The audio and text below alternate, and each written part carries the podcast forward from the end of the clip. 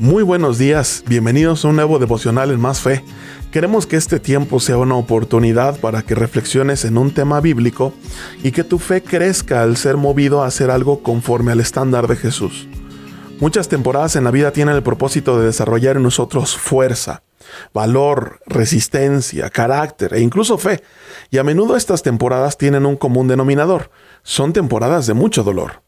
Así como el dolor que produce levantar pesas ayuda a nuestros músculos a crecer, el dolor que producen las crisis ayuda a nuestro espíritu a crecer y a ser más fuerte. Pero también la Biblia enseña que hay temporadas que tienen un sabor muy diferente. Mira lo que la Biblia dice en Eclesiastés capítulo 3 versículo 2. Un tiempo para nacer, un tiempo para morir, un tiempo para sembrar y un tiempo para cosechar. Por supuesto que hay temporadas difíciles, pero también hay temporadas de cosecha, temporadas de crecimiento y de celebración. Cuando estamos atravesando por una temporada difícil y estemos en medio del dolor, es pertinente recordar que también hay temporadas de crecimiento y de cosecha. Hay temporadas de alegría y hay temporadas de paz. Por lo tanto, conviene decirle al corazón que esta temporada de angustia y de dolor también pasará.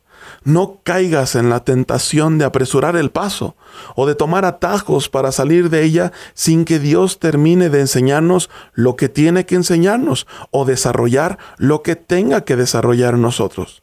Pero recuerda que esta temporada terminará. No es para siempre y que el dolor que está produciendo esta temporada es momentáneo.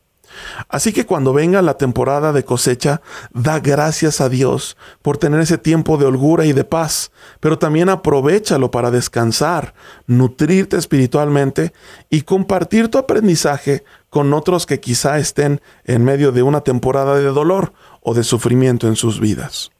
Yo soy Pastor José Luis Arellano y quiero recordarte que puedes escribirnos en todo momento a hola arroba